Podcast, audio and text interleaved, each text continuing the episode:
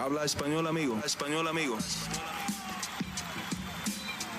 Damas y caballeros, están escuchando Hablemos MMA con Danny Segura. Dos divisiones muy importantes dentro de UFC están evolucionando y están pasando la página en cuanto a nuevos capítulos en estas divisiones. En las 170 libras, Leon Edwards defendió su título y mandó a Colby Covington a un récord de 0 y 3 en peleas de campeonato indiscutidas. Mientras en las 125 libras Alexandre Pantoya defendió su cinturón por primera vez, trayéndole algo de estabilidad a una división que por mucho tiempo se ha estado eh, intercambiando ese cinturón. Y bueno gente, eh, bienvenidos aquí a la reacción al análisis de UFC 296, el último pay-per-view del año. Aquí Dani Segura hablándoles, el host de este programa, obviamente, Hablemos MMA. También trabajo como periodista en el lado inglés para MMA Junkie. Y, y, bueno, bienvenidos aquí a la reacción al análisis de UFC 296, donde estaremos hablando, obviamente, de los resultados de UFC 296, no solo eh, hablando de lo que sucedió, pero también eh, interpretando un poquito qué significa y, estos resultados, qué consecuencia puede traer a futuro para todos los participantes en la cartelera, igualmente gente alrededor que eh, es impactada por esos resultados igualmente. Entonces, antes de empezar, gente, si son tan amables, un like a este video, suscríbanse al canal. Si son nuevos, bienvenidos por acá. Aquí cubrimos las artes marciales mixtas completamente gratis, así que suscríbanse si no les gusta pueden cancelar la suscripción. Eh, no, no, no es por mes o algo así. Entonces se los prometo, suscríbanse, la van a pasar bien por acá. Y si no, cancelan la suscripción y ya. Entonces, eh, ¿por qué no? ¿Por qué no probarlo? ¿Vale? Y el like totalmente gratis. Así que eh, ahí denme una, una mano, amigos. Vale, gente, entonces, em, bueno, UFC 296, tremenda cartelera, en papel era muy buena, ya en práctica fue muy, muy buena. UFC siempre pone eventos de buena calidad para cerrar el año, para cerrar con broche de oro y ya mandar a los fanáticos eh, unas buenas vacaciones, con unos buenos recuerdos. Y esto fue exactamente lo que vimos el sábado, entonces una muy buena cartelera. Vale, gente, eh, entonces bueno, ahora sí, eh, sin más espera, hablemos de UFC 296.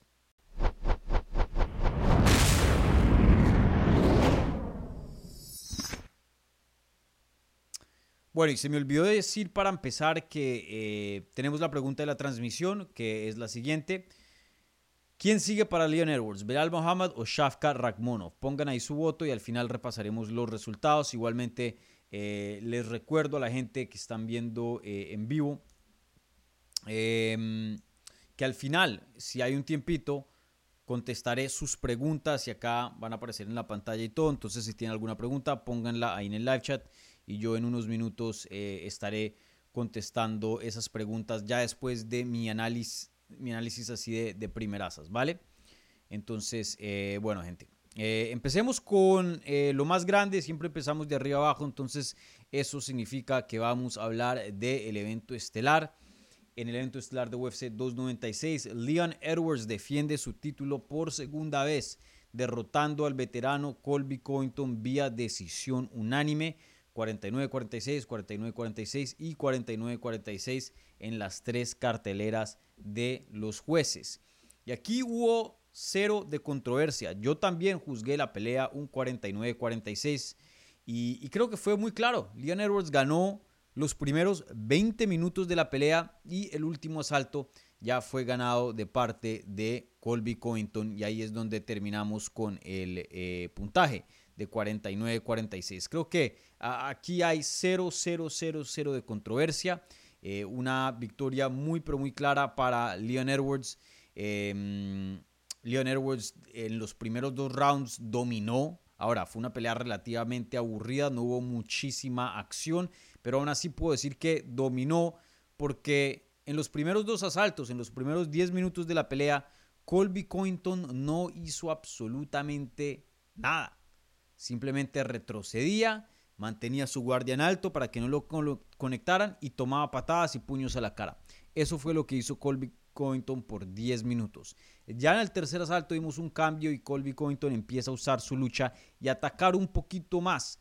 Pero aún así, Leon Edwards le conecta con patadas durísimas, le conecta con buenos puños en la cabeza, le eh, para sus derribos, en algunas ocasiones de hecho eh, hace, eh, los reversa y termina él controlando a Colby Covington y eso vimos en el tercer y cuarto asalto. Colby Covington estuvo em, dos, tres, cuatro pasos atrás de Leon Edwards. Ya en el quinto vimos que eh, Colby Coin tiene un poquito más de éxito, pero creo que esto fue más parte de, errores que hizo Leon Edwards. Leon Edwards claramente estaba defendiendo los takedowns, claramente tenía una, una ventaja gigante en el striking porque era mucho más veloz, pegaba mucho más duro, tenía más volumen y tenía más confianza en sus strikings y encima de eso una mejor técnica. Eh, pero creo que el ego de él decide hacer grappling con Colby Covington. Ya tenía la pelea ganada, no creía que Colby lo iba a someter. Entonces, ¿por qué no luchar con él y darle un poquito de su propia medicina y, más bien herir a Colby Covington, ya que pues el orgullo de él es esa lucha? Y, en el transcurso de eso sí tuvo algo de éxito, pero eh, Colby Covington pues es muy bueno en esa, en esa área y también él tuvo su éxito y pudo derribar a um, Leon Edwards y controlarlo por gran parte del round sin hacer mucho daño, pero de todas maneras fue control y, por esa razón yo le di el quinto asalto junto al resto de los jueces eh, oficiales para esa pelea. y bueno, eh, prácticamente eso fue todo el combate. La verdad, gente, no fue un combate muy entretenido. Ahora, fue un combate que siempre lo tenía uno pendiente porque pues eh, estos dos se hablaron bastante, se odian, es una pelea de campeonato. Eh, no fue una pelea tan aburrida así como diría la de Israel Adesanya contra Joel Romero. Unos pasos, unos niveles un poquito de más, pero en general sí fue una pelea donde no hubo mucho, donde no hubo mucha acción. Y mucho de eso fue de parte de Colby Covington, porque Leon Edwards sí estaba atacando, no, no en niveles muy altos, pero sí algo de acción tenía. Colby Covington estaba contento en mantener la pelea un poco fría y no arriesgar mucho. Y, bueno, prácticamente eso fue todo el combate. Y, bueno, eh, el combate eh, dejó muy claro quién es el mejor peleador acá. Eh, Colby Covington después en la rueda de prensa había dicho que le había ganado el tercer, cuarto y quinto asalto. Él solo ganó el quinto, el tercero y cuarto no lo había ganado. Y había culpado a los jueces y los había em, em, amenazado, los había acusado de que por él ser un seguidor y, un fiel em, fanático del expresidente de Estados Unidos, Donald Trump, que por eso eh, no le dieron la decisión que me parece chistoso. Chance, los jueces también apoyan a Trump. Él no sabe em, qué tipo de afiliación política tienen estos jueces, pero aún así él, asume, ¿no? Y, y, siempre es echarle culpa a todo el mundo excepto a sí mismo. Y la verdad que aquí no hay ninguna duda, él a veces cambia, intenta cambiar la percepción de las personas y eso termina cambiando la realidad, diciendo que las peleas de Kamaru fueron mucho más cerca de lo que la gente pensaba, de que él ganó la segunda, esto, lo otro, y intenta hacer aquí lo mismo con Leon Edwards, pero creo que todos sabemos que estuvo bien claro que Leon Edwards ganó esta pelea. Leon Edwards dominó por donde sea. Le ganó en la lucha, le ganó en el striking, le ganó en el clinch. Mejor dicho, Leon Edwards eh, en los 25 minutos de pelea le ganó por ahí 23 minutos o 24 minutos, perdón, o 22 minutos a Colby Covington. La verdad que en cuanto a lo dominó. Ahora, no es la manera tradicional de, una paliza, no, pero en cuanto a, tener un, desempeño claro, Leon Edwards tuvo exactamente eso. Y, y aquí Colby Covington, en mi opinión, se vio viejo, se vio mal. Y yo les había mencionado esto en la previa, eh, que yo esperaba, igualmente en la eh, sesión de preguntas y respuestas el sábado antes del evento, que yo esperaba que Colby Covington no entrara a Prime, que es imposible con, o bueno, o muy difícil que con dos años o casi dos años sin estar peleando, eh, al estar inactivo, 35 años de edad, ahorita en febrero cumple los 36, que era muy jodido, muy difícil que le ganara a un Leon Edwards y que era muy difícil que entrara en una versión Prime. Que los mejores años de Colby Covington ya pasaron y eso fueron las peleas contra Kamaru Usman. Ahora, yo les había dicho, yo esperaba un declive de parte de Colby Covington, pero no muy grande. Yo de todas maneras pensaba que un peleador de calidad de top 5 se iba a subir a esa jaula y, bueno, que iba a perder, pero que de todas maneras iba a dar una pelea competitiva. Y, la verdad que más o menos estuve certero con el, eh, la única diferencia es que creo que en mi opinión Colby Covington se vio más mal de lo que esperaba. Eh, se vio muy lento, eh, no cero de explosividad. el cardio, que él es conocido que tiene un arma gigante con el cardio, no lo utilizó. su striking no amenazaba, la lucha no tuvo tanta em, efectividad. Eh, mejor dicho, por donde lo, quiera ver, vimos una peor versión de Colby Covington. Y, esto es muy normal, ¿no? Porque es un peleador que ya tiene un buen millaje, que ya tiene eh, tiempo inactivo, que ya tiene 36 años de edad y está peleando con un Leon Edwards que claramente está en su prime. Yo hoy día me atrevería a decir que un Shafkar Rakhmonov le gana a Colby Covington, que un Belal le gana a Colby Covington, que un eh, Gilbert Burns le gana a Colby Covington mi imagen de Colby Covington se cayó bastante eh, con ese desempeño. Hoy día Kamaru Usman creo que todavía le gana a Colby Covington si es que regresa a las 170 libras. Eh, para mí, después de ver este desempeño, pueda que cambie si, si veo otro a, futuro, pero por ahora yo creo que ya los días de Colby Covington como contendiente al título, o bueno, déjenme clarifico eso como calidad de contendiente al título, o sea, élite, un top 5, ya esos días se acabaron. Eh, él probablemente está más cerca a un top 10, yo creo que es un top 15 todavía, eh, un top 10 eh, de pronto, pero un top 5 entre los mejores 5 de la edición, ya creo que eso no existe.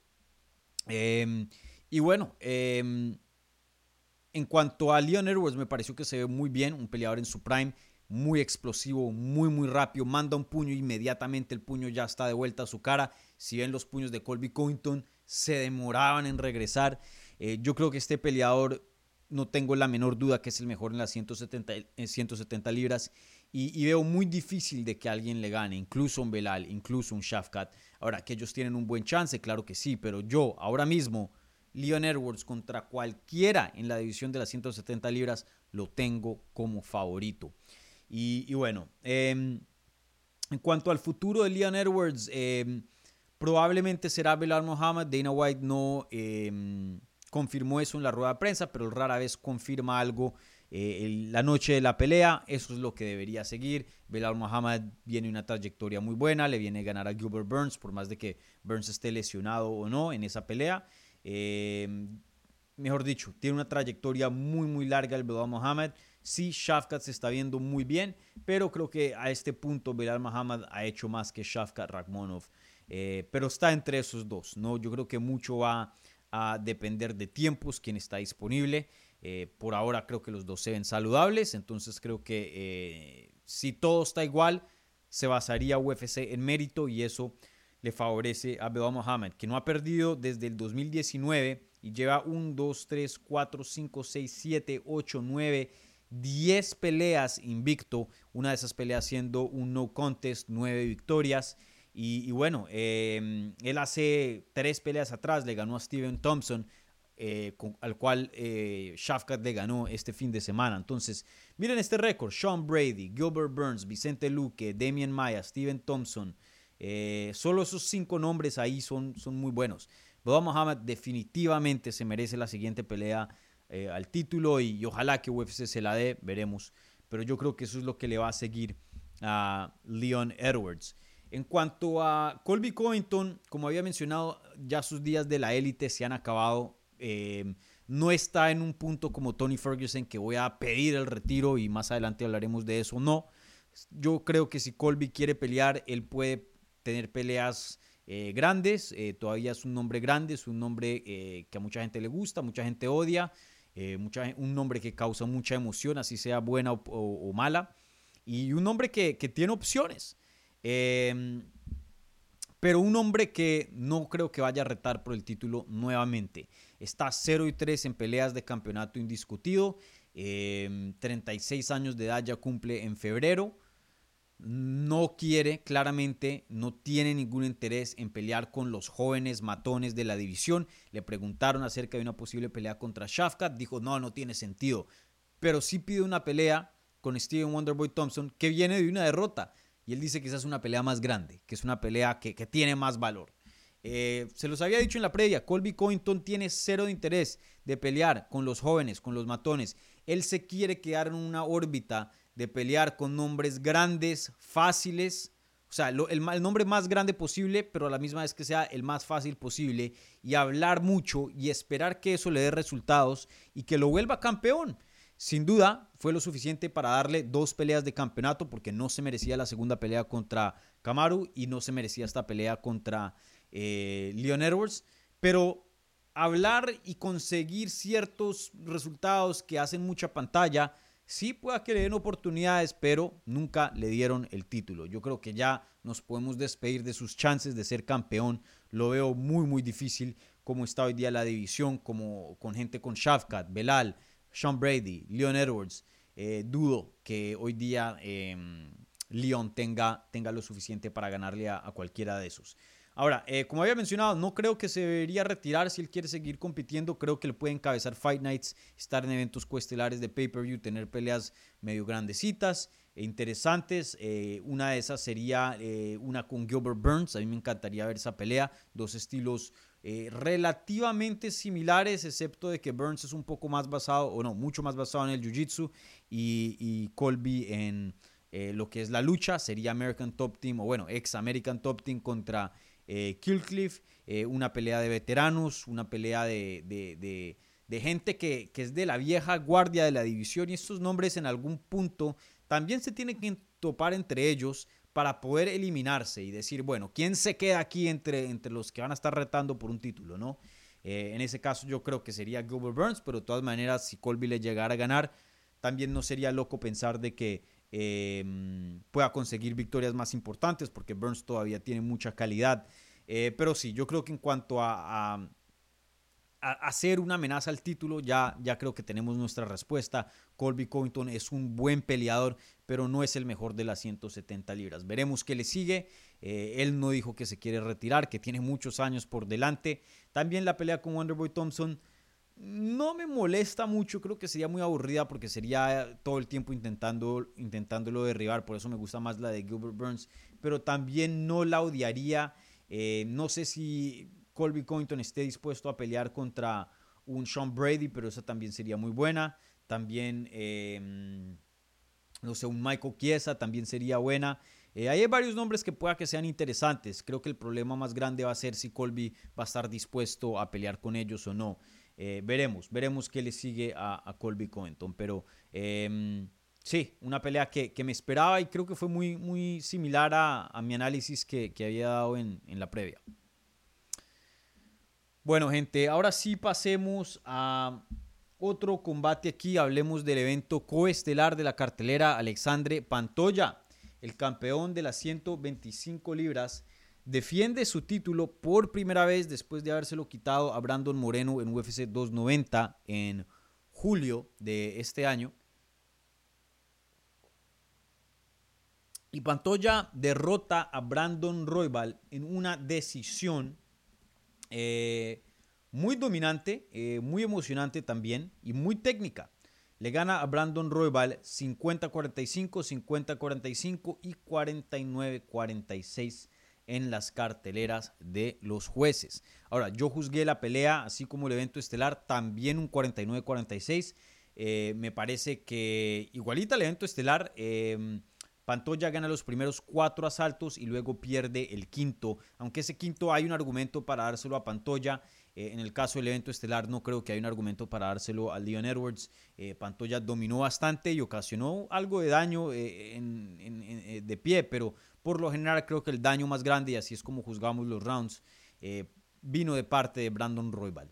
Eh, pero aún así, una pelea muy dominante de parte de Pantoya, muy clara, que nos deja saber quién es el mejor hoy día de las 125 libras, y eso es el brasilero. Eh, se vio muy bien, Pantoya dominó bastante a Brandon Roybal en el suelo, lo derribaba con facilidad. En el striking la cosa estaba un poquito más pareja, pero en esos primeros asaltos Pantoya tenía mucho más poder que Brandon Roybal y de hecho lo tambaleó creo que como cuatro o cinco veces. Eh, ya en el transcurso del segundo asalto, ya cuando se acaba el segundo asalto, vimos a Pantoya bien, bien cansado. A Brandon Roybal estaba bien enterito. Eh, y luego ya en el cuarto y quinto sí ya vimos que Brandon Roybal, la energía, el impulso de la pelea estaba yendo a su favor, especialmente en ese quinto asalto. Eh, eso va a ser un problema para Pantoya. Él tiene, no voy a decir que tiene problemas de cardio, pero no tiene tan buen cardio como lo tiene un Brandon Moreno o un Brandon Roybal. Eh, él te puede pelear 25 minutos, pues obviamente miren, eh, peleó a 25 minutos con, con Roybal, peleó 25 minutos con Moreno, pero no es un peleador que... Eh, no decir que no está bien adaptado para 25 minutos, pero hay otros contendientes alrededor de él que están mejor adaptados. Un Brandon Royal creo que te puede pelear fácilmente 40 minutos. Igual Brandon Moreno. Tienen cardio por días.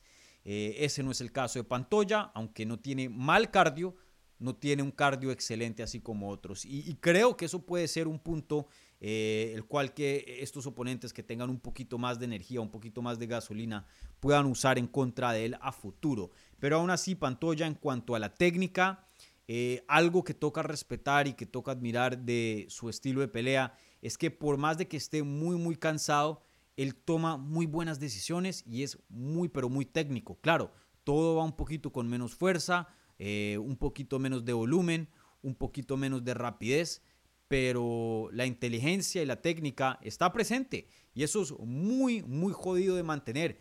Eh, la mayoría de peleadores cuando llegan a un punto eh, que están exhaustos, un, punto donde están bien cansados, empiezan a cometer graves y graves errores, tomar decisiones muy malas, no piensan bien. La técnica, ya no tienen técnica buena y cometen errores de principiante. Este no es el caso de Pantoya. Pantoya puede estar muy cansado y aún así pelear muy inteligente, tener eh, la cabeza en el juego, tener una mente fría. Entonces, eh, eso es algo eh, de que admirar de, Pantoya.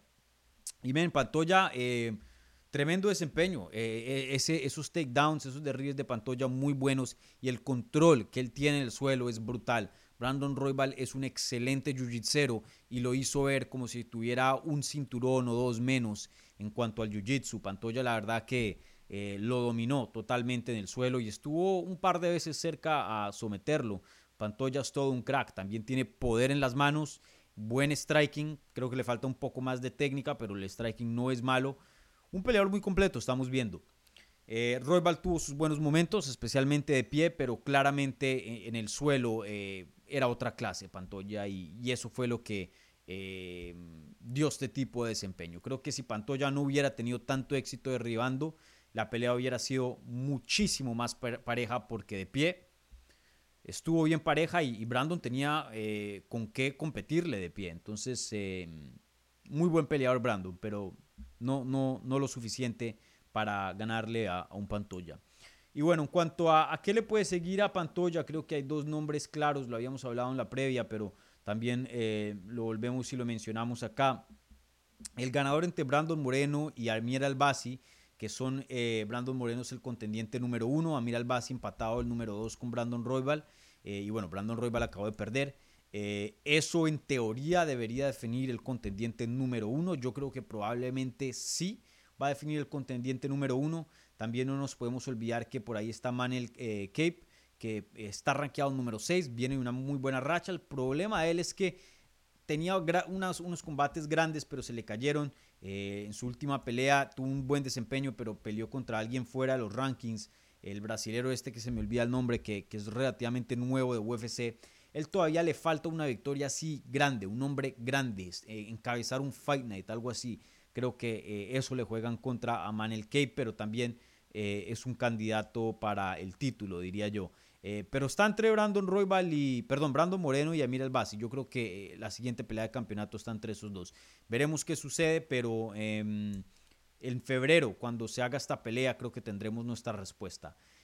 pueda que esa pelea salgan los peleadores muy, muy dañados, no muy lesionados. Entonces, Cape sea la mejor opción para, eh, Pantoya, o pueda que Brandon Moreno o Amir Albasi, cualquiera de los dos, tenga un desempeño brutal, fenomenal, y luego todo el mundo quiera ver una pelea con, con, em, con Pantoya, veremos, veremos. Pero Pantoya, todo un crack, eh, siempre sabíamos que era un buen peleador y creo que ya por fin ha descifrado su nivel, ha podido juntar todas sus habilidades y, tener la receta adecuada para, para ser élite. Antes tenía ciertas cositas, ciertos ingredientes que nos dejaban pensar que este peleador eh, prometía y, tenía bastante, pero no tenía todo para, para ya comprobarlo. Y, bueno, eh, ya hoy día a los 33 años de edad creo que es que tiene, ya nos está mostrando eso. Eh, y bueno, en cuanto a Brandon Roybal, Roybal tiene 31, relativamente joven. Eh, no creo que es el fin de él. Yo creo que está todavía dentro de los mejores cinco del mundo. Una, dos, tres victorias más. Y nuevamente estaremos hablando de él eh, por el campeonato. Es un peleador emocionante, un peleador muy querido. La verdad, no hay muchos haters de, Brandon Roybal. También un peleador muy, muy popular. De pronto está este desempeño y esta plataforma eh, le sube un poquito los seguidores. Pero sí, no creo que Brandon Roybal este sea el fin de su carrera. Sin duda tiene que evolucionar, como lo vimos en, en la pelea pero, pero todavía tiene con qué, tiene futuro el, el, Brandon. Bueno, eh, ahora pasamos a hablar acerca de una pelea en las 170 libras entre Shafkat Ragmonov y Steven Wonderboy Thompson. Eh, esta pelea fue eh, un poco aburrida, pero dominante y de todas maneras un poquito miedosa de parte de, de Shafkat.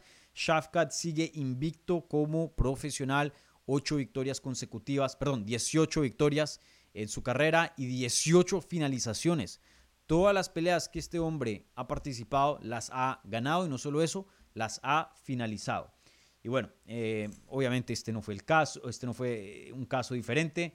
Entró eh, Shafkat Rakhmonov y derrotó a el ex retador de título Steven Wonderboy Thompson vía sumisión, Mataleón, en el segundo round a los 4 minutos y 56 segundos. Faltaban 4 segunditos para que se acabara el asalto y Thompson no pudo resistir y le tuvo que hacer el tap out eh, ahí con eh, y bueno, Tremendo desempeño de Shafkat, no muy emocionante como lo había dicho, un poco aburrido, eh, pero más o menos así es como toca pelear con Steven Wonderboy Thompson. Vean la pelea de Belal Muhammad contra Thompson, vean la pelea de Gilbert Burns contra Thompson.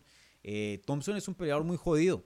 Eh, si estás ahí, intercambias puño a puño con él, sí pueda que tenga 40 años, pero de todas maneras tiene poder, tiene agilidad, tiene velocidad, tiene reflejos, tiene timing. Eh, te puede hacer una pelea muy, muy complicada. Shafkat eliminó eso cerrando la distancia, derribándolo al suelo y luego en el segundo asalto sometiéndolo. Eh, Shafkat va a terminar peleando por un título sí o sí. Eh, está más que comprobado. Apenas que 29 años de edad creo que tiene. Eh, sí, 29. Acabados de cumplir. Eh, este es el futuro de la división. Yo creo que Shafkat Rakhmonov va a ser campeón en algún punto. Recuerden, Leon Edwards está un poquito más avanzado en su carrera, con 32 años de edad. Eh, si Shafkat no le gana a Leon Edwards, cuando peleen, si pelean en un tiempo cercano, Shafkat va a seguir en la división ahí presente como uno de los mejores y le ganarían una revancha ya cuando esté más viejo o simplemente ya cuando salga del deporte, Shafkat tomará su puesto. Pero no tengo la menor duda de que Shafkat va a pelear por un título y, estoy casi seguro de que en algún punto va a ser campeón. Eh, un peleador fenomenal, una amenaza de pie, una amenaza en el suelo, muy, muy fuerte, tremenda quijada. Eh, men, 18 peleas ganadas, 18 finalizaciones, eso es muy, pero muy difícil de hacer. Y, cada vez que le incrementan eh, la dificultad de oponente, cada vez que le dan a alguien con más nombre, sigue haciendo lo mismo. Este peleador es increíble, todo un crack Shafkat Rakhmonov. Em, él está pidiendo una pelea de campeonato, pidió una pelea de campeonato eh, después de que le había ganado a Jeff Neal en, la pelea pasada, pidió nuevamente una pelea de campeonato después de esta. Eh, en situaciones normales creo que eh, él sí estaría peleando por un título, pero debido a que se hicieron ciertas injusticias y ciertos peleadores, Colby Covington, peleando por el título que no se merecía pelear por el título, en este caso se merecía Belal Mohamed, eh, alargan la fila de contendientes. Entonces, desafortunadamente para Shafkat, eh, la, división no ha sido bien manejada en cuanto a las peleas de campeonato.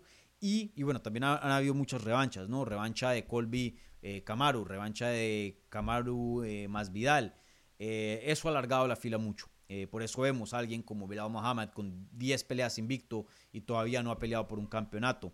Eh, entonces, para Shafka Rakhmonov yo creo que va a tener que hacer una pelea de más. Eh, ¿Contra quién me gustaría verlo? Em, Colby Covington no creo que sería una mala opción, sería un buen nombre para, para elevar su estatus, pero creo que eh, Colby Covington no tomaría esa pelea. creo que también...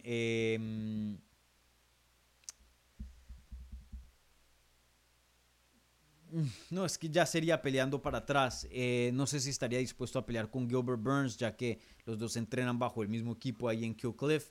Eh, o Chance simplemente espera, se toma un reposo, espera que Bob Muhammad pelee contra Leon Edwards. Él está ahí, hace peso para eh, reemplazos si, es que algo llegara a pasar. Y luego toma la siguiente. esa no sería una mala opción también, pero em, yo creo que o espera o una pelea de más. No creo que le vaya a venir una pelea de campeonato después de haberle ganado a, Steven Wonderboy Thompson. Eh, pero tremendo, tremendo desempeño de parte de, de Shafkat. Eh, y en cuanto a, Wonderboy, eh, pues un peleador que creo que ya estamos viendo que no está en su prime. Un peleador que está en bajada, que está en declive, pero un declive muy lento para tener 40 años de edad, Steven Wonderboy Thompson de todas maneras pelea muy bien. Eh, le paró muchos, muchos de sus derribes a Shafkat y, se la complicó en ese primer asalto. Eh, creo que muy pocos tenían eh, o tienen para hacerle ese tipo de defensa y por lo menos aguantarle eso a, Shafkat. y, le dio pelea, le dio pelea por lo que la pelea duró. Y, y, bueno, pues sí, lo sometieron, pero sabemos que el fuerte de él no es en el jiu-jitsu. Yo creo que Wonderboy Thompson, esta era la última, última oportunidad para que eh, llegara a pelear por un campeonato o pudiera ser un argumento para ser el siguiente o ser considerado por lo menos. Y, bueno, fue sometido. Entonces, eh, en este caso, yo creo que ya Wonderboy como contendiente al título, nos podemos olvidar de eso. Aquí ya estamos viendo un cambio generacional. Colby Covington, 0 y 3 en peleas de campeonato, pierde en UFC 296. Eh, Wonderboy Thompson pierde en UFC 296.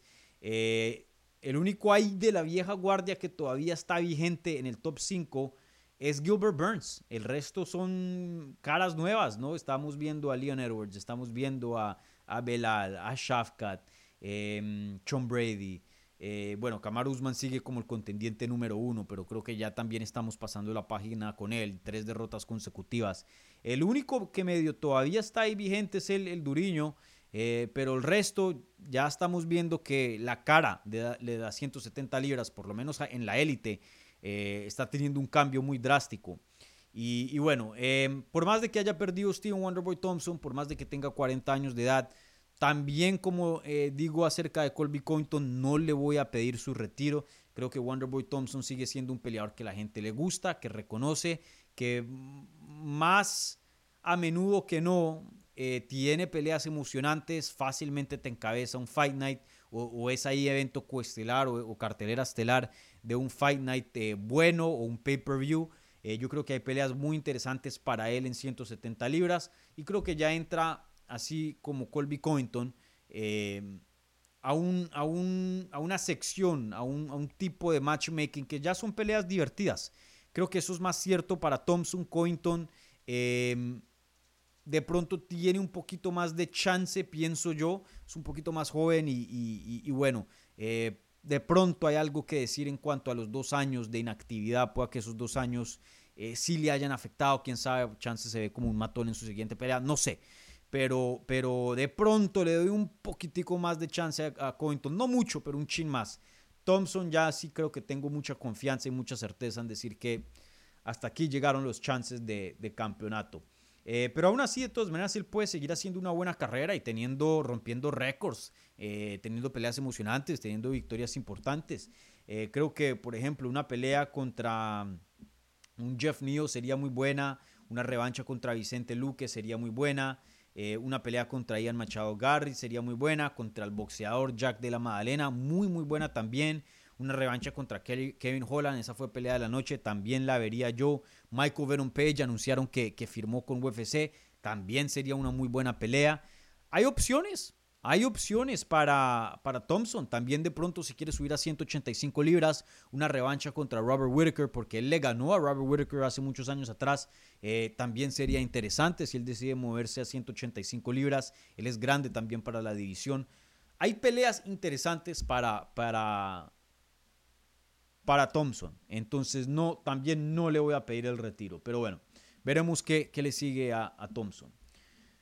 Bueno, eh, ya pasando a otro combate, esta vez em, en las 155 libras vimos que Paddy Pimblet eh, hizo lo que muchos, muchas personas pensaban que iba a hacer y eso fue derrotar a Tony Ferguson, le ganó una decisión unánime muy pero muy eh, dominante, me atrevería a decir, 30-27, eh, 30-27 y 30-27 en las carteleras de los jueces. Ahora no aplastó a Tony Ferguson, pero sí se acercó un par de veces a finalizarlo y, claramente le ganó todos los asaltos a Tony Ferguson. Eh, bueno, por más de que esta fue una victoria de parte de Paddy Pimblet y sigue invicto dentro de UFC con cinco victorias. Yo creo que aquí la historia más grande es qué va a pasar con Tony Ferguson, ¿no? Habíamos hablado de que eh, en la previa que este era realmente su último chance, este era el oponente más fácil con quien, con, probablemente uno de los tres oponentes más fáciles con quien él se ha enfrentado en toda su carrera de UFC. Eh, un paso gigante después de haber peleado con los Dariush, con los Charles Oliveira, con los Michael Chandlers. Un paso muy, muy grande en cuanto a, un bajón de nivel. Y, y aún así le ganaron 30-27 en todas las carteleras de los jueces. Eh, siete derrotas consecutivas, 40 años de edad cumple en febrero, 155 libras, una división muy muy complicada. A Tony Ferguson, a Tony Ferguson sí le va a pedir el retiro. No más, Tony, no más, no más. Antes era bueno, Chandler, Darius, Charles Oliveira, son los top de la división. Pero cambió de nivel. Nate Diaz no es top. Bobby Green no es top. Y ahora Paddy Pimblet menos. Y esas serían las peleas de leyenda, las peleas divertidas. Un Nate Díaz, un Bobby Green, un Paddy Pimblet. Y no tiene con qué. Díaz y, Green lo finalizaron y Pimblet le ganó un 30-27. No tiene con qué hoy día Tony Ferguson para competir en UFC. No tiene. De pronto contra un novato que acaba de llegar a UFC y es su primera pelea, alguien que viene de la regional pero queremos ver a Tony Ferguson en ese tipo de peleas y aún así no tenemos garantía de que le gane. por lo menos Paddy Pimble tenía un nombre grande y esta pelea pertenecía en la, en la cartelera estelar, entonces no daba pena. Pero queremos ver a Tony Ferguson en las preliminares peleando contra gente que ni conocemos y chance perdiendo contra esas personas. Yo no. Yo no. Ya está a este punto, ¿qué vamos a hacer? 8, 9, 10 derrotas consecutivas, vamos a empujar a llegar a esas. Hay muchas personas, y esto es polémico, que uno nunca le debería decir a un peleador que se debería retirar, pero yo no estoy de acuerdo con eso. Hay peleadores que sí es avisable que se retiren, y este es uno de esos casos. También Tony Ferguson ha pasado por muchas, muchas guerras, tiene un millaje, un kilometraje en su cuerpo brutal. Él ha tenido varios problemas de salud en el pasado también. No es que sea un peleador con 40 enterito, así como lo está Wonderboy Thompson. Ya no más, Tony. No más. El presidente UFC, Dana White, en la rueda de prensa dijo que lo mismo que estoy diciendo aquí mismo, o sea, que no es yo queriendo joder la vida. El mismo presidente te está diciendo no más y espera que se retire. Yo creo que UFC va a ser todo lo posible para convencer a que Tony Ferguson no pelee más. Eh, si ese no llega a ser el caso, yo creo que probablemente lo van a cortar y termina peleando en otra promoción. Eh, pero yo ya creo que los días como peleador de UFC le han llegado a su fin a Tony Ferguson. Tony Ferguson ya claramente no tiene con qué para competir en UFC. Esa pelea contra Justin Gage realmente le cambió su carrera y no se pudo recuperar de esas. Y, bueno, es muy triste porque eh, la última vez que ganó una pelea Tony Ferguson fue en el 2019, prepandemia, contra Donald Cerrone, hace, ya vamos para cinco años. Y, y en algún punto Tony Ferguson llegó a ser de pronto el mejor del mundo, sin duda el segundo mejor después de Habib, aunque esa pelea nunca se dio, nunca tuvimos esa respuesta. Y, me da un poco de tristeza porque hay muchos fanáticos nuevos después de la pandemia y, solo han visto esta versión de Tony Ferguson. No estuvieron presentes a la versión del 2017 de Tony Ferguson, que probablemente esa, esa fue su pick. Y, bueno, la verdad que un peleador, un crack, una leyenda, eh, pero ya sus días han llegado a su fin. Así que para Tony Ferguson, por favor, no más, Tony, no más. Retírate. Y bueno, para Paddy Pimblet, Paddy Pimblet me pareció que, que se vio bien. Eh, tuvo buena lucha, controló, tuvo buen, buen ground and pound. Eh, su striking no estuvo mal, pero contra Tony Ferguson no es que signifique mucho porque la defensa de Tony Ferguson hoy día está muy pobre.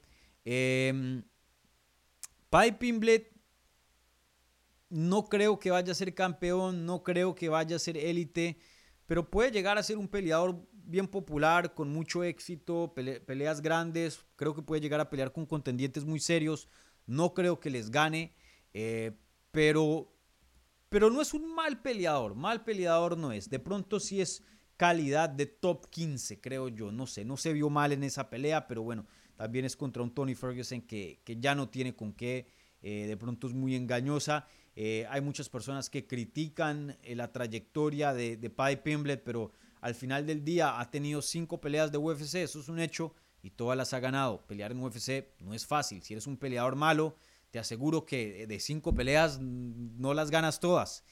Entonces, es un peleador muy engañoso, es difícil exactamente saber cuál es el calibre de él.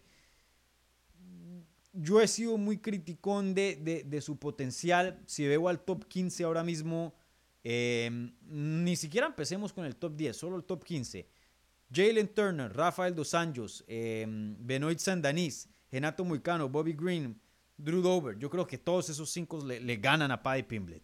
Eh, pero de pronto no sé, pueda que me equivoque, 28 años de edad, eh, en dos años pueda que tenga suficiente evolución para, para comprobar lo contrario, no sé, todavía no quiero cerrarle las puertas a decir que de Paddy Pimblet no podrá llegar a ser uno de los mejores 15 del mundo en su división. Pueda que sí, no sé. Por ahora no lo creo. Yo pienso que está más cerca a ser un top 25 que un, top 15. Eh, pero veremos, algo de evolución sí viene esta pelea y, quién sabe en dos años cómo, qué, tipo de cambios pueda tener, ¿no? Eh, veremos, veremos. Pero em, para mí que lo mantengan lejos de los rankings por ahora, porque como mencioné, yo creo que no le iría bien con ninguno de, esos del top 15. Eh, para mí que le den un Jim Miller, eh, alguien con un nombre, pero que también veterano, que tenga nombrecito y que sea más o menos. Eh, por ahí hay varios nombres en 155 libras que, tengan algo de sentido. Igualmente la revancha contra em, Jared Gordon, una pelea con Marco Madsen o algo así, no sería mal. Creo que no sería mal para Paddy Pimblet. Pero top 15, por ahora no creo. Por ahora no creo. Bueno, gente, eh, ahora pasemos a, otro combate. Quiero analizar rápidamente otras dos peleas, eh, perdón, otras tres peleas. Analicemos rápidamente la pelea que abrió la cartelera estelar. Josh Emmett completamente acaba con una bomba atómica en la mano derecha. Acaba con la quijada de Bryce Mitchell. Josh Emmett le gana a eh, Bryce Mitchell vía knockout en el primer round al minuto y 57 segundos de eh, el combate. La verdad que fue uno de los knockouts más devastadores, más miedosos que yo he visto en mi carrera como periodista y como fanático de este deporte, que ya he estado viendo este deporte eh, como 17 años. Estos son de los peores knockouts que yo he visto en mi vida. Esa mano derecha que trae Josh Emmett es una bomba atómica y se la plantó limpiecito en la quijada de Bryce Mitchell y lo mandó a la lona, no solo a dormir, pero a también a convulsionar. Bryce Mitchell estuvo varios, como casi creo que un minuto completo, eh, convulsionando, frío en el suelo. Lo levantaron y las piernas le temblaban, no sabía muy bien dónde estaba.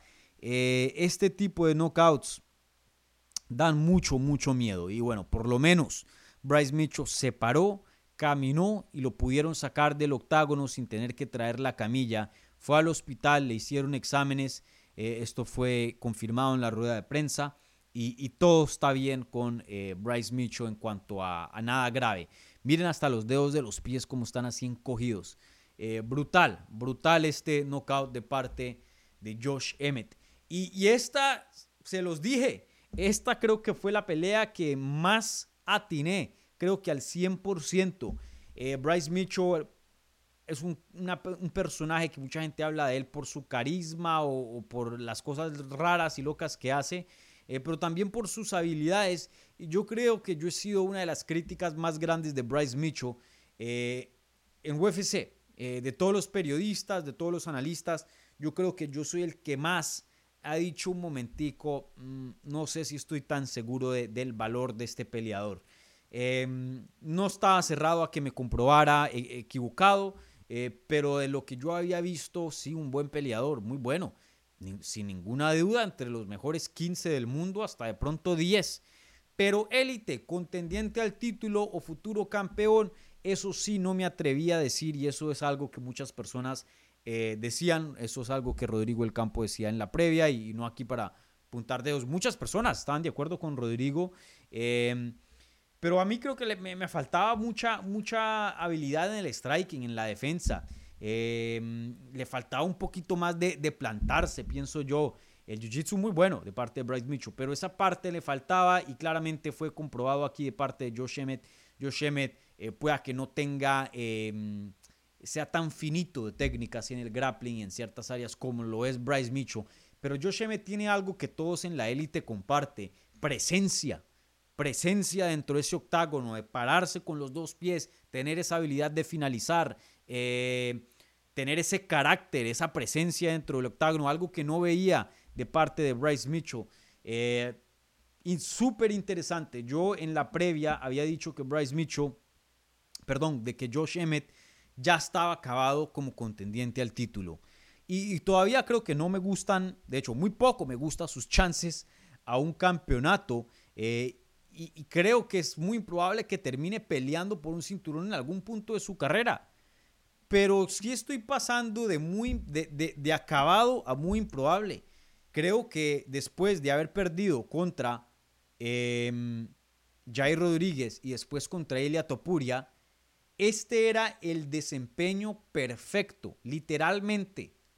Todo este desempeño era perfecto. Esto era exactamente lo que Josh Emmett necesitaba para por lo menos revivir un chin sus chances a un título. Un chin. Creo que hoy día no es completamente loco pensar que si llega a conseguir uno o más, especialmente si son de este tipo, así finalizaciones brutales, de pronto UFC le dé una oportunidad de pelear con alguien así bien top para ver si sí, de pronto. Eh, vuelvo y lo digo, no creo que es muy probable, no creo que es probable que termine como campeón, no creo que es probable que termine peleando por un título por lo menos, o en una eliminatoria al título, pero imposible no voy a decir. Em, este desempeño ilusionó bastante. Este fue uno de los peores knockouts que he visto del 2023. Eh, Brutal knockout de parte de Josh Emmett, increíble, ¿no? 38 años de edad, un físico muy bueno, eh, poder increíble, buena lucha todavía.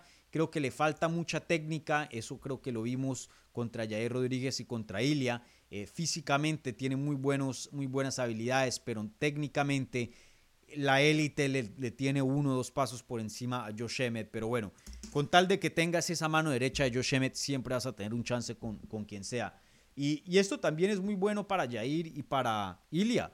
Eh, esto creo que habla de qué tan buenos son estos dos peleadores, que pueden hacer, tener el tipo de desempeños que ellos tuvieron en el caso de, de, Jair, finalizar a, someter a, a, Emmet y en el caso de, de Ilia, ganarle una decisión dominante y, ensangrentarle toda la cara.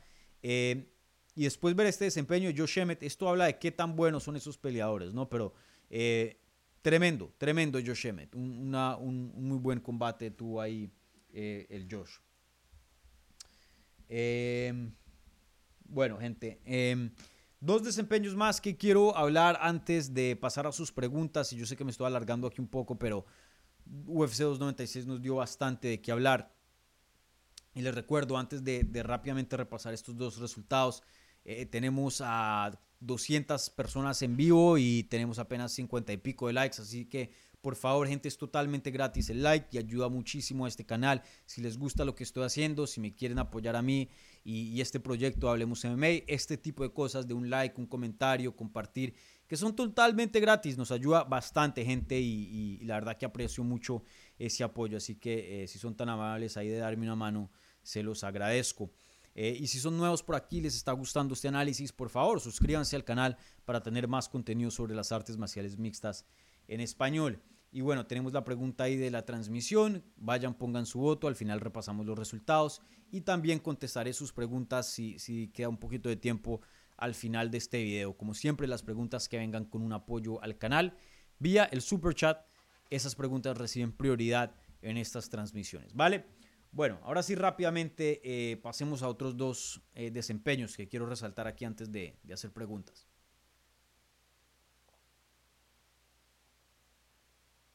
Bueno, el primero fue la pelea de la noche. Esta peleita se ganó 100 eh, mil dólares, un bono para cada peleadora. Eh, Irene Aldana.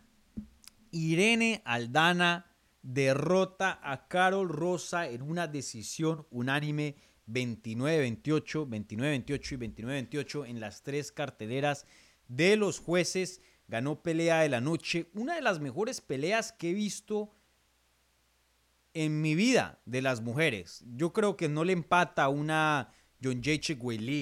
Eh, pero se acerca, se acerca. Eh, yo creo que no le empata a una Graso Shevchenko debido a que había un título en mano y creo que eso hace 25 minutos también y eso hace la pelea un poco más dramática, bueno, mucho más dramática. Pero en cuanto a pura acción, un peleón muy, pero muy bueno. Eh, sin duda entre las mejores 10, 15 peleas de la historia de las mujeres. Esta pelea fue fenomenal y, bueno, tremendo desempeño de parte de Irene Aldana porque la verdad que eh, tuvo que morder el bucal, tuvo que sacar energía, corazón de donde no había porque la tenía muy pero muy jodida. Después de ese primer asalto yo le estaba dando poco chance a Irene porque Carol Rosa tuvo un muy buen desempeño en los primeros eh, cinco minutos. Y crédito a Irene, eh, aguantó cambió ciertas cositas, le echó ganas y, sacó la pelea adelante. Tremendo desempeño de Irene Aldana. Eh, y así como Josh Emmett tuvo el desempeño perfecto, el desempeño que necesitaba después de dos derrotas eh, bien duras para su carrera, eh, creo que este fue el mismo caso de Irene Aldana. Irene Aldana pues venía de pelear en mayo en UFC 289, si no estoy mal, contra 288, mm, ya, ya, ni me acuerdo. Eh, contra Amanda Nunes, un, desempeño que decepcionó, toca decirlo así, la verdad que no, no hay de otra. Eh, sabemos que Irene tiene con qué eh, para competirle a Amanda Nunes, sabíamos que Irene tiene con qué para dar un buen desempeño, sabíamos que, Irene tiene un buen striking, que tenía armas para hacer una pelea interesante contra Amanda. De pronto no lo suficiente para ganar, no sé, Amanda pues es la mejor de todos los tiempos, la tenía difícil. Pero la verdad, el desempeño que vimos contra Amanda fue, fue muy decepcionante porque lo que conocemos de Irene Aldana, garra, boxeo, volumen, poder, nada de eso estuvo presente. Y, bueno, eh, sabemos que hubo algo ahí mental, eso fue lo que dijo Irene Aldana, un bloqueo mental.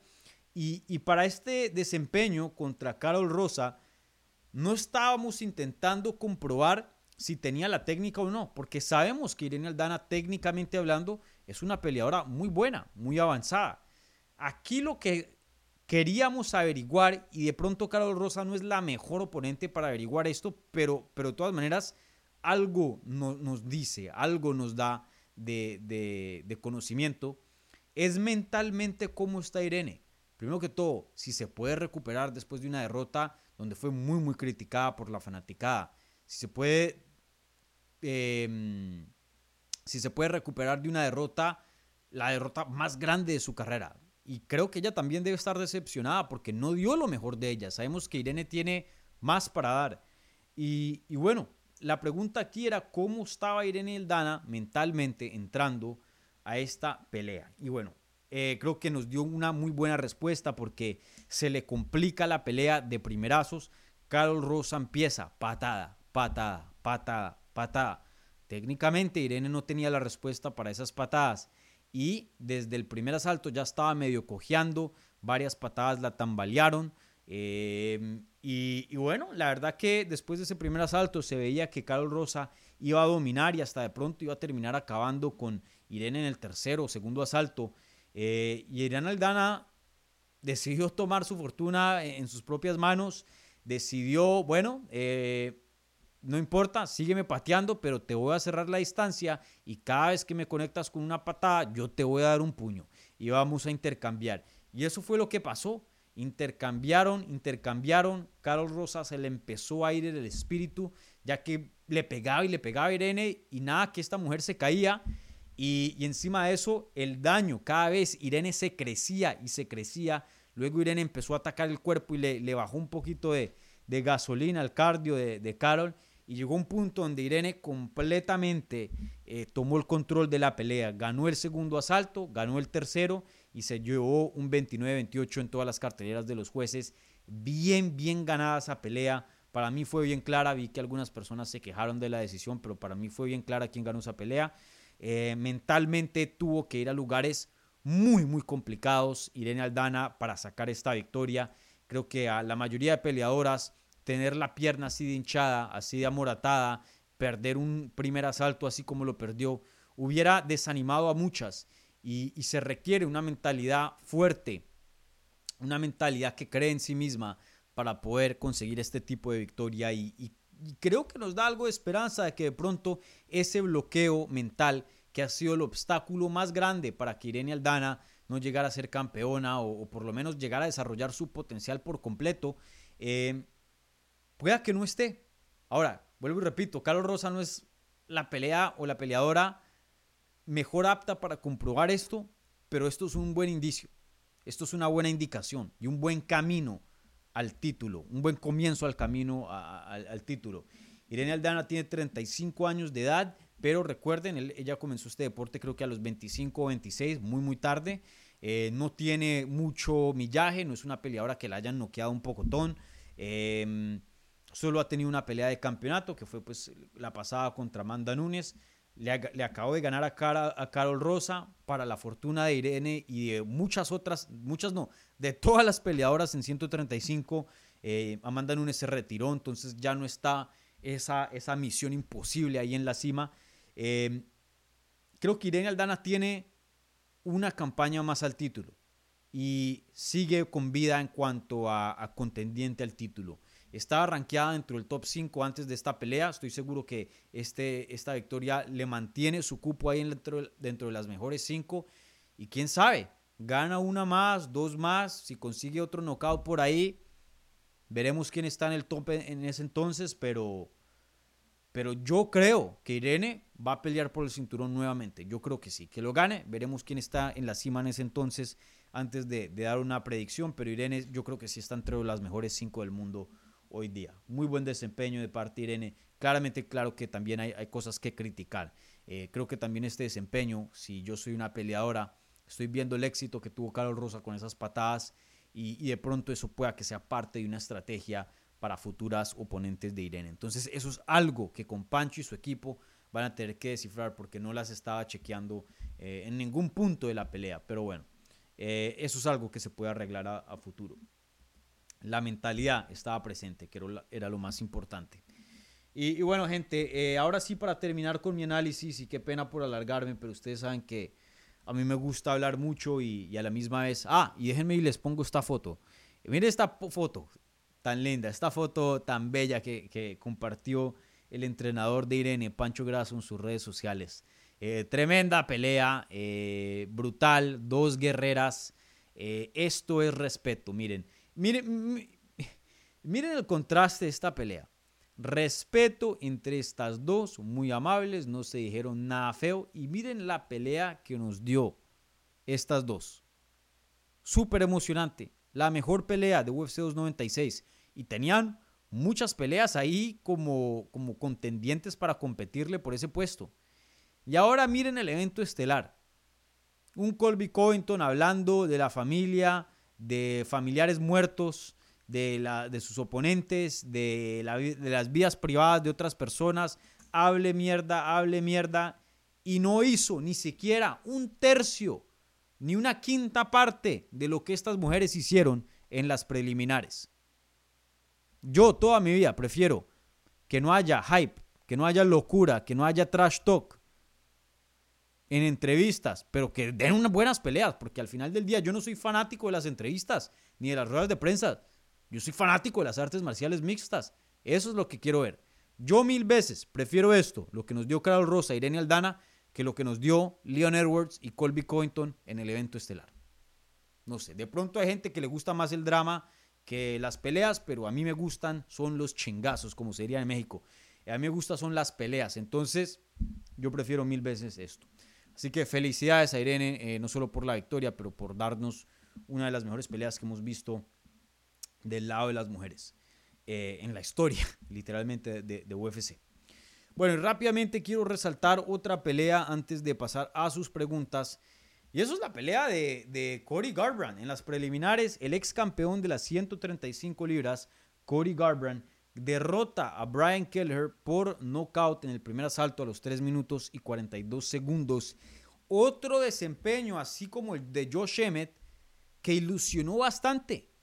Entrando a UFC 296, habíamos lamentado en la previa la carrera de Cody Garbrandt, un peleador que en su mejor punto Probablemente era uno de los mejores libra por libra, la verdad, y, los invito otra vez. Eh, vayan y vean esa pelea del 2016 contra Dominic Cruz. El mejor desempeño de campeonato que yo he visto en mi vida. En ese entonces, un crack. Y después de eso, Cody Garbrandt perdió su título y se fue en una racha de dos victorias y cinco derrotas y perdiendo contra calidad de oponentes, eh, las cuales él hace, en el, hace 10 años atrás, en el 2015, eh, hace 8 o 9 años atrás, en el 2015, 2016, eh, nunca nos hubiéramos imaginado que esto hubiera podido pasar. Y la verdad que muchas lesiones y mala suerte habían prácticamente cambiado por completo la carrera de Cody Garbrandt. Y bueno, hoy día tiene dos victorias consecutivas esta es la primera vez que tiene dos victorias consecutivas desde el 2016. Eh, la primera vez que finaliza alguien desde el 2020. Eh, no voy a decir que Cory Garbrandt está de regreso, que va a ser campeón. No, no me voy a apresurar. Pero creo que estoy cambiando un poquito de opinión. Yo ya decía que él estaba acabado, eh, que de pronto se podía mantener en UFC, pero en cuanto a ser rankeado, no lo veía, contendiente al título, no lo veía pero la verdad es que se vio muy bien contra Brian Keller. El poder estaba ahí, el movimiento estaba ahí, los reflejos estaban ahí. Ahora, no le tocaron la quijada, que eso es una pregunta muy grande, pero decisión unánime sobre Trevor Jones, knockout sobre Brian Kelleher. No estoy diciendo que sí, pero también no estoy diciendo que no. Él pidió una pelea contra Davison Figueredo, me parece fenomenal. Sería una pelea muy, muy emocionante, estilos muy interesantes, dos strikers hagan esa pelea. Eh, fácilmente un evento estelar de un, Fight Night. Em, y si le llega a ganar a Figueredo, que viene a ganarle a, un buen Rob Font, no sé, puede que en el 2024 estemos hablando de Cory Garbrandt por una pelea de campeonato, o por lo menos una eliminatoria al título. Me estoy apresurando, ¿no? Porque todas las varias cosas tienen que pasar. Pero digo, ya medio empezamos a ver un camino y con 32 años de edad, que no es muy joven, pero también no es viejo, pueda de pronto, hay que dejar un campito pequeño, pero hay que dejar un, campito a que de pronto Cody Garbrandt se puede reinventar. De pronto. De pronto. No es imposible pensar. Ojalá que así, porque el potencial que tenía este peleador en algún punto era brutal. Y, y es muy triste ver dónde llegó en su carrera. Y y me gustaría verlo, que tenga algo de, resurrección en su carrera. Eh, y bueno, en las 135 libras es una división brutal, mi división favorita. Em, si él llega a poder estar en buena forma, peleas con Rob Font, peleas con Figueredo, con Chito, con O'Malley, tendría muchas opciones, muchas peleas muy interesantes. Pero me estoy adelantando, me estoy adelantando. Primero, veamos a ver qué pasa. Me gustaría ver esa pelea con Figueredo, a ver qué, qué sucede. Bueno, gente, ahora sí eh, me voy a callar eh, y voy a contestar sus preguntas. Em, gracias aquí por eh, estar aquí pacientes, pero tenía que hablar de todos estos resultados porque todos eran muy, muy importantes. Em, creo que todos merecían algo de, análisis. Entonces, bueno, aquí acaba mi, mi reacción, mi análisis a los resultados de UFC 296. ¿Vale? Ahora voy a pasar a contestar sus preguntas. Eh, me voy a quedar por ahí unos 10 minutos eh, de más. Entonces eh, pongan las preguntas en el live chat y yo se las voy a contestar. Recuerden las preguntas que vengan con un apoyo al canal vía el super chat recién prioridad aquí en estas transmisiones. ¿Vale? creo que tenemos, sí, tenemos una. Entonces empecemos con, con esta. Y bueno, gente, como siempre, un like a este video. Si están viendo en vivo o en repetición, un buen review en podcast. Si están escuchando en audio, suscríbanse al canal. Si quieren más contenido para eh, conocer y, escuchar sobre las artes marciales mixtas en español. Y, bueno, síganos en todas las redes sociales, arroba Hablemos MMA, Twitter, Instagram, Facebook, TikTok. A mí en esas mismas redes menos TikTok, arroba Dani Segura TV. ¿Vale? Bueno, ahora sí, preguntitas. Carlos Aguilar. Edwards versus Belal en Inglaterra con Aspinal contra Gan. Bueno, una pregunta, una sugerencia. Eh, me gusta, sí, no creo que, no creo que es malo. Me, gusta esa pelea, me gusta esas peleas. Em, si quieren hacer un pay-per-view bien grande en Inglaterra, creo que esas son las peleas adecuadas. El problema es que ahí que Aspinal defienda el cinturón interino, eh, no sé, eso sí no me suena. Pero bueno, en cuanto a la pelea en sí solita, esa pelea me gusta. Aspinal, Aspinal contra Gan sería fenomenal. Y gracias, eh, Carlos, por, por el apoyo acá.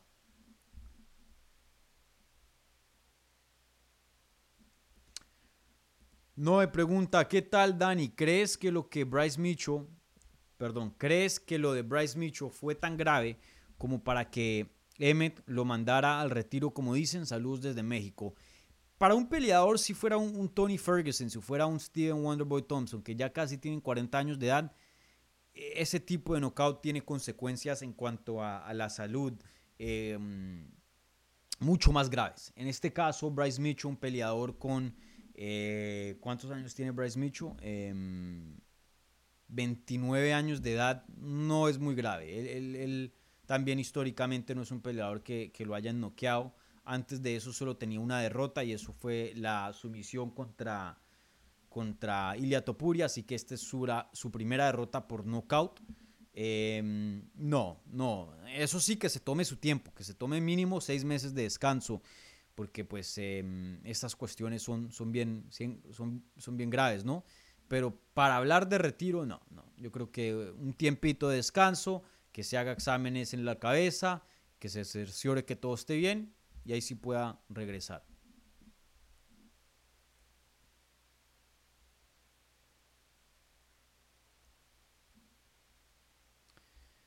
Eh, bueno, ¿qué más hay por acá eh, de preguntas?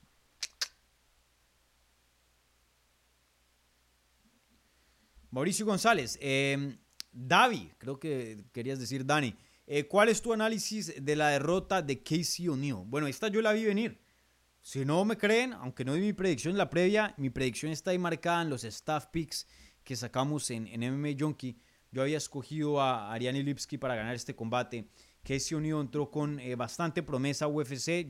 Yo me creí bastante esa promesa porque la verdad es que sí se veía muy bien. Pero en el transcurso de, de su estadía en UFC no hemos visto mucha evolución. Eh, la decisión que perdió contra Jennifer Maya mostró muchas carencias en su juego. Y bueno, eh, teniendo en cuenta de que Jennifer Maya es más una jiu-jitsera que una striker y Jennifer Maya le pudo ganar en el striking, Ariane Lipski, que tiene un striking bello, fenomenal, Eh, yo pensé que le iba a ganar y me sentía muy cómodo con ese pick y eso fue claramente lo que vimos, ¿no? Que le ganó en el striking, obviamente pues eh, Lipski terminó sometiendo a O'Neill, pero la gran parte de la pelea fue de pie, donde Lipski tuvo mucho éxito, luego hubo un par de scrambles y ahí fue donde Lipski consiguió em, la finalización, pero todo eso vino de que Lipski la tambaleó en el striking.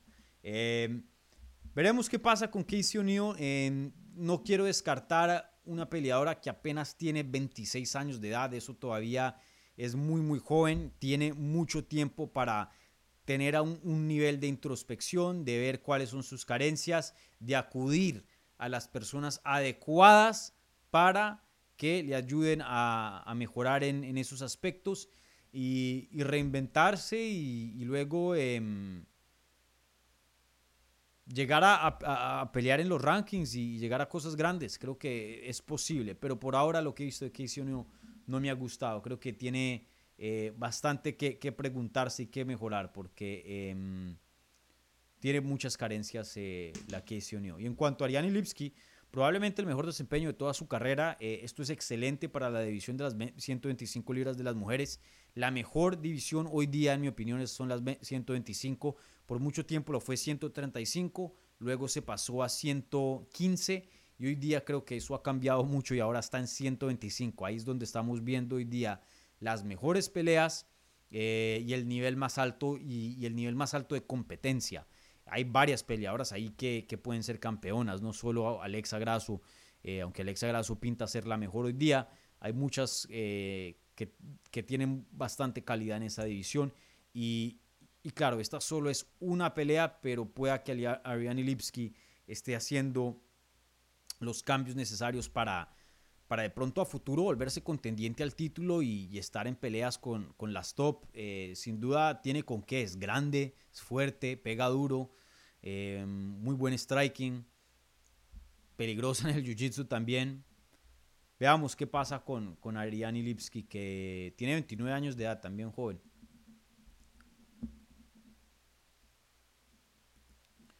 Y ahí ya, saludos a Mauricio González, ¿no? un amigo aquí del canal un miembro de Hablemos MMA. Y si están interesados en las membresías, apoyar este canal mensualmente, reciben prioridad en los live chats de las transmisiones, igualmente en los comentarios en los videos. Eh, igualmente tienen ahí un, loyalty badge y se diferencian al, resto de, seguidores. Em, y tienen acceso también a emojis exclusivos, como ahí los usa Mauricio González con el emoji de, de Ilia Topuria. Em, bien puedan, eh, investiguen lo de las membresías. Em, es un gran apoyo al canal y bueno, es una mejor manera de, consumir este mismo contenido.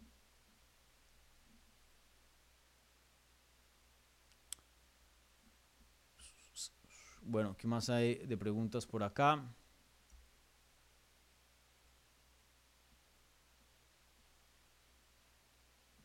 David Díaz dice, tome su like, exacto. Gracias, David.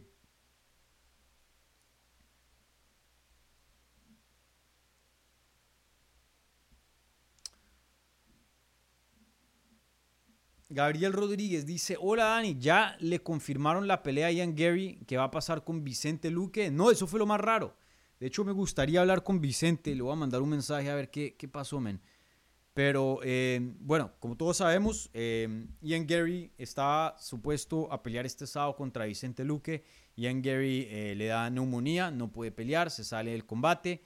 uno pensaría que planillaría nuevamente la pelea para una fecha más tarde, ya cuando eh, los dos peleadores estén eh, recuperados. Eh, bueno, no, no los dos, que, que, Gary esté recuperado porque Vicente sí estaba saludable.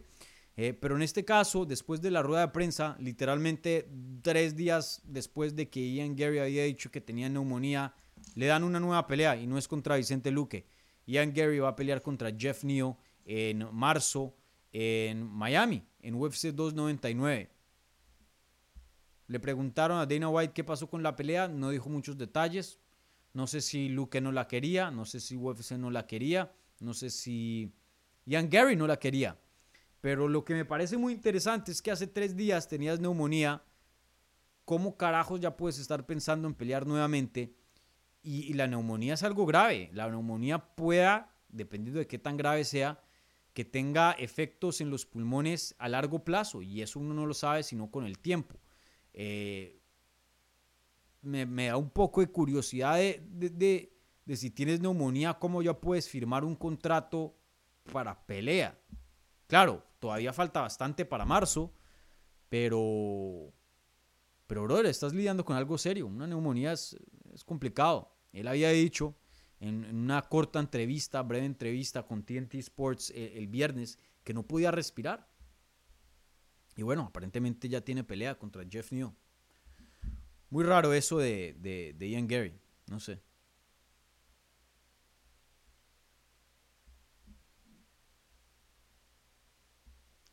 Bueno, ¿qué otras preguntas hay por acá, gente?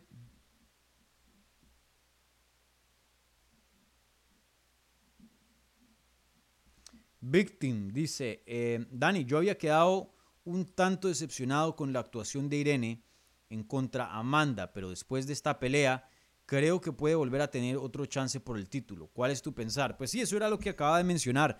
Eh, y eso fue lo que Irene dijo en, su entrevista em, dentro del octágono. Ella no habló con los medios después de UFC 296 porque la llevaron inmediatamente al hospital cuando hay ese tipo, ese nivel de guerra, no hay tiempo para hablar con los medios. Inmediatamente al hospital para hacerse todos los chequeos posibles para cerciorarse que eh, estén bien, porque pues esas guerras son peligrosas, ¿no? Eh, en el boxeo hay gente que se ha muerto después de, ese tipo de castigo em, o han terminado muy graves. Y, bueno, llevándolos al hospital inmediatamente em, ayuda a que muchas cosas de ese tipo no pasen. Eh, entonces, bueno, no hablaron con ella eh, después en la rueda de prensa, pero sí tuvo unos breves comentarios en su entrevista con Joe Rogan ahí en el octágono. Y, me gustó mucho los comentarios que dijo Irene. Creo que em, hay, muchos peleadores que a veces yo me preocupo porque tienen em, expectativas o una percepción de la realidad, una percepción muy lejana a lo que es la realidad. ¿no? Eh, vemos como Colby Covington en el evento estelar, y no aquí para tirarle piedra a Colby Covington, pero es un peleador que en mi opinión em, hace muchas cosas malas, por más de que sea un buen peleador. Eh, decir que le ganó a, a, Leon Edwards, decir que la culpa vino eh, a los jueces, decir que el referí, que esto, lo otro. Todo eso son excusas para no enfocarse en los errores que él cometió. Y, no lo digo por, por tirarle piedra aquí a Colby, lo digo por su propio bienestar. Si él quiere mejorar, si él quiere ser una mejor versión de él mismo, por lo menos como peleador, él no debería hacer ese tipo de cosas. Miren la diferencia con Irene Aldana, admitiendo, no haciendo excusas, fue un bloqueo mental, esto es lo que me está pasando, voy a intentar mejorarlo. Y en la, en la entrevista con Joe Rogan después de, su pelea, dice esto eh, en inglés. Eh, le hago la traducción a español. Estoy en deuda con mi equipo y México. Les debo un cinturón. Tuve una muy mala noche, pero estoy segura de que le voy a dar un título a México y a mi equipo. Irene Aldana, eh, por más de que haya tenido una derrota muy grande contra Amanda Nunes, muy dura, esa nena sigue, sigue enfocada en ser campeona sigue evolucionando, sigue entrenando duro, sigue metiéndole, sigue con hambre. Una peleadora desanimada, sin hambre, no te da este tipo de desempeño. Tiene un muy buen equipo con eh, Francisco Grasso, la compañera llegó es campeona de UFC. O sea que es un equipo que está comprobando que tiene con qué para crear campeones. Eh, Irene Aldana yo creo que tiene un buen chance de que nuevamente pelee por un título. ¿Contra quién? Eso va a depender mucho sus chances, si va a ser favorita o no, si, si, si, pueda llegar a ser campeona, porque pues sabemos que diferentes matchups se le pueden complicar mucho. Por ejemplo, si llegara a pelear contra em, una, una Bueno Silva, yo creo que tiene un buen chance. De pronto una eh, Peña, una Juliana Peña, de pronto no tanto, porque es mucha lucha y sabemos que ese no es el fuerte de Irene, pero en fin. Em, dependiendo de quién esté como campeona, cuando ella ya esté en una posición para retar al título, pueda que Irene tenga un buen chance de ser campeona, no sé, pero yo creo, en mi opinión, eh, que hay lo suficiente para decir que por lo menos Irene Aldana llega a pelear por un título nuevamente. Él tiene un muy buen, muy buen boxeo, tiene poder en las manos, tiene garra, tiene hambre, es disciplinada, una profesional, es grande para la división, tiene velocidad, tiene un muy buen equipo, tiene muy buenas cosas que, que le están jugando a favor a Irene. Veremos, veremos cómo le va a, futuro. Y bueno, aquí en Hablemos MMA, pues e, ella es una, una amiga aquí del programa y, le tenemos mucho cariño a, ella, a todo su equipo y, obviamente aquí eh, siempre apoyando a, a Irene con lo que necesite.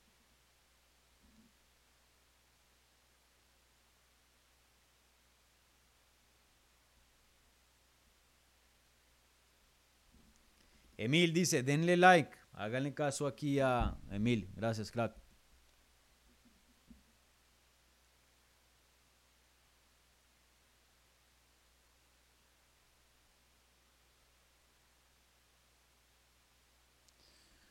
Bueno, ¿qué otras preguntas estamos por acá? Ya casi nos acercamos a la hora y media, entonces eh, contesto un par más y cerramos programa.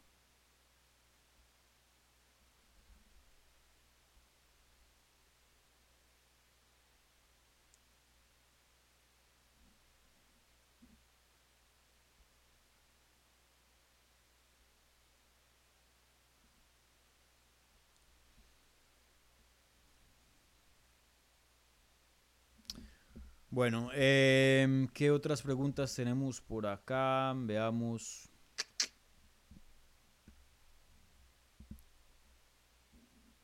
Max dice, ¿cómo es la incorporación de MVP al roster de UFC? Guarden esa pregunta para el episodio de Hablemos Live el miércoles.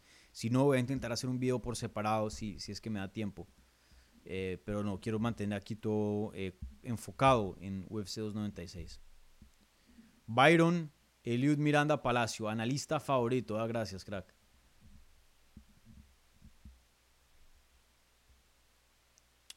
Eh,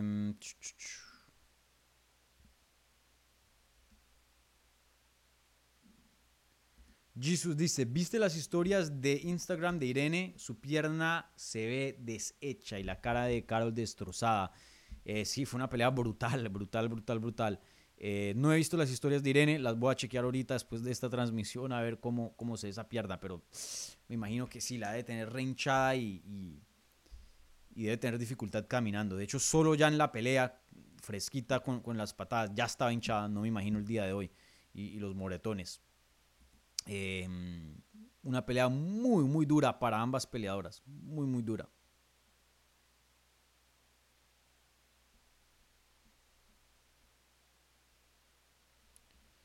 JB Alves dice saludos desde Brasil. Saludos, brother. Muy obrigado, cara.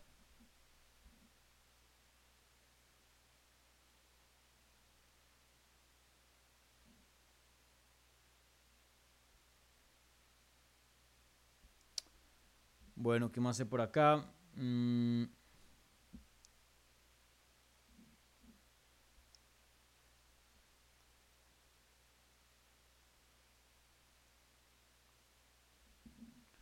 José de Sena dice, Dani, saludos desde Chile, compartes la misma opinión mía de que Pai Pimblet no está para el top 10 de la división.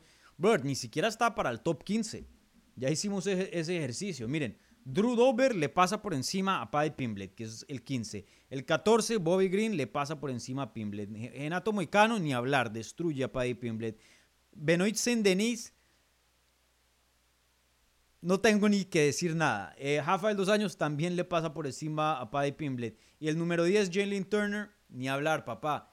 Paddy Pimblet no es un top 15 ni se acerca. Como lo había dicho, yo creo que es más como un top 25 por ahí en la división. Pero lo que sí he tenido cambio de opinión, que me, hizo cambiar de opinión el sábado, es que sí, cositas buenas de Paddy, un poquito mejor esta, esta vez. Eh, no estoy dispuesto a decir con mucha confianza que va a entrar al top 15 porque quiero ser lo más justo, lo, más justo posible. Em, también no voy a ser un hater y decirle a Paddy Pimblet que, no tiene nada que ver en este deporte, no.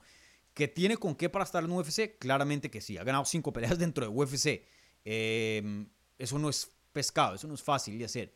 Eh, claro que es calidad de UFC, pero que es calidad del top 15, entre los mejores 15 del mundo, no lo creo. Por ahora no lo es. Que lo pueda llegar a ser de pronto en uno o dos años, de pronto, de pronto, dejo un campito ahí. Pero hoy día no es top 15 ni se acerca a top 15. En mi opinión.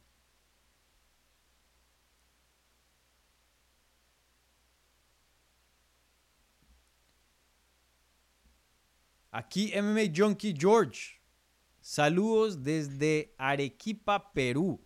Para los que no saben, este es todo un crack. De hecho, tengo que traerlo por aquí en, el canal. Este es eh, mi compañero de equipo en MMA Junkie. Él lleva trabajando eh, dentro de la industria del periodismo, de los medios de artes marciales mixtas, años, años. Eh, mucho más que yo. tiene un programa en MMA Junkie Radio. Tienen como 3.000 episodios con su hermano Ghost hablan español, son peruanos. Tengo que traerlo por acá, tengo que traerlo por acá. Todo un crack el, el, el George. Saludos por allá.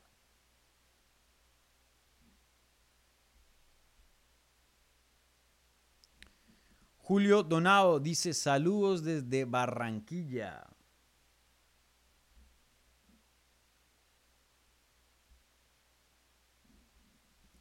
Saludos, brother.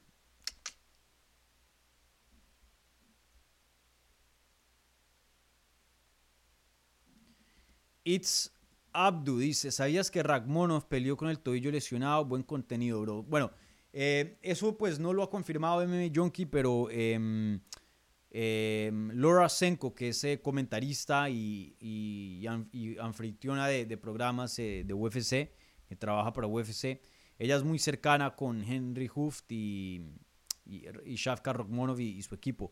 Y había eh, comentado de que él hace como seis semanas se había lesionado el tobillo y todo el campamento estuvo ahí con una molestia en el tobillo. Por eso eh, peleó de pronto un poco más reservado, un poco más a la segura. Eh, no sé qué tan grave estaba ese tobillo, no sé em, cuál fue el, el tipo de lesión que tuvo, pero sí, sí habían mencionado algo al respecto. Y, crédito a Shafka, que ni lo mencionó en la rueda de prensa, ¿no? Pudo haber hecho excusas, pudo haber dicho, esto, lo otro, pero no se quejó.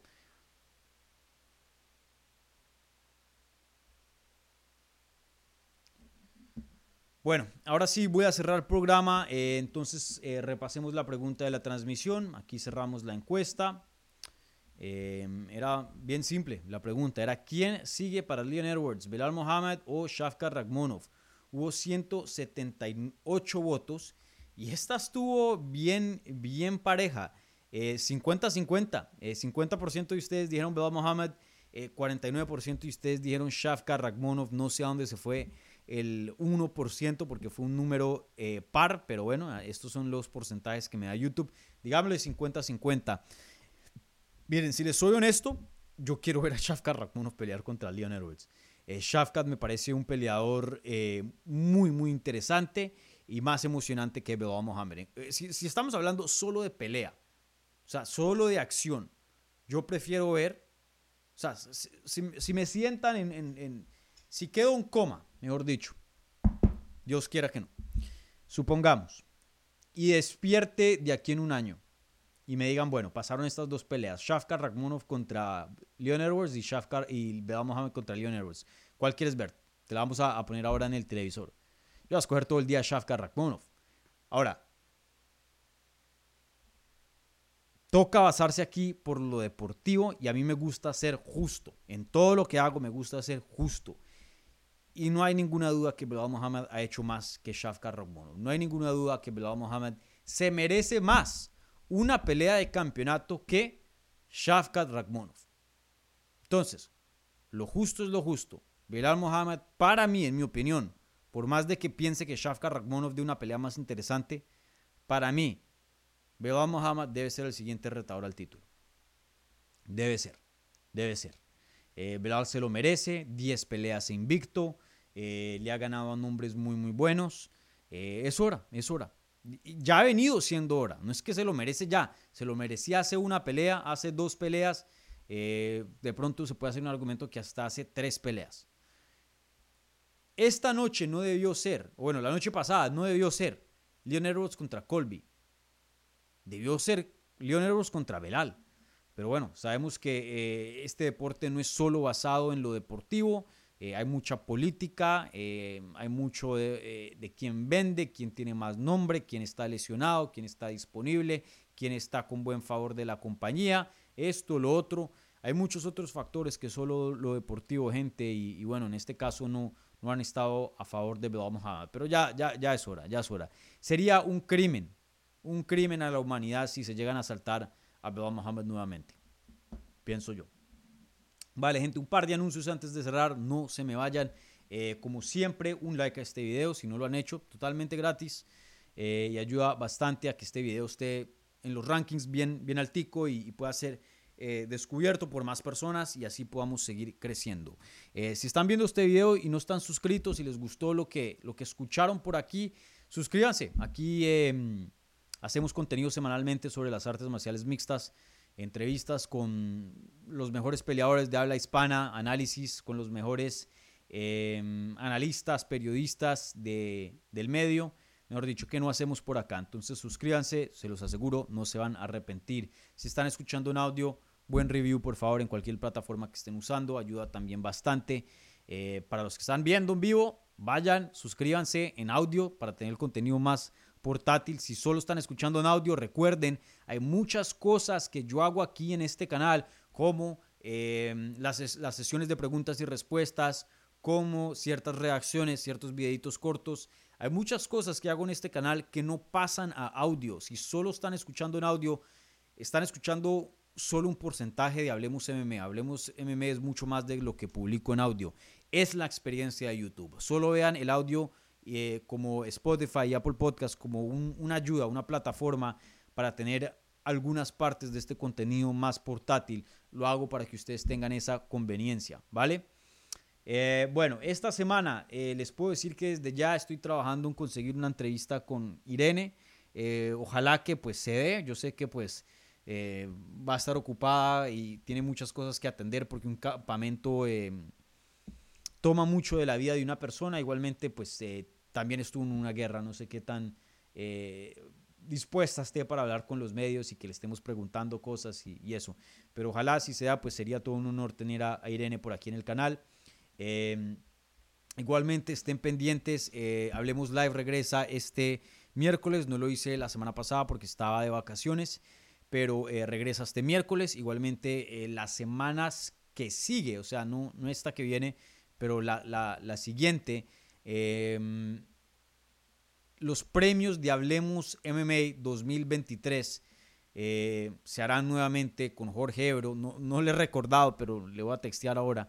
Eh, ya eso es tradición. Jorge Ebro, al final de todos los años, nos sentamos él y yo una hora y pico a hablar de lo mejor que ha pasado en el 2023. Eso es peleador del año, peleadora del año, eh, del año em, pelea del año, knockout del año, sumisión del año, momento favorito periodístico, mejor dicho, ahí tenemos todo un listado que, usamos y aquí damos premios para, para reconocer a, las figuras y los momentos más destacados de este año, que fue un año muy bueno para las artes marciales mixtas. Entonces, eh, esténse al tantos para, para ese show, que es un show muy bueno, que, em, que se disfruta, que se, que se disfruta bastante. ¿Vale? Bueno, gente, un abrazo. Ahora sí me voy. Eh, gracias por eh, toda su sintonía y, todo su apoyo en lo que fue esta, esta semana de cobertura de UFC 296. Los quiero mucho, un abrazo gigante y, nada, ahí nos estamos hablando, ¿vale? Eh, nos vemos, chao.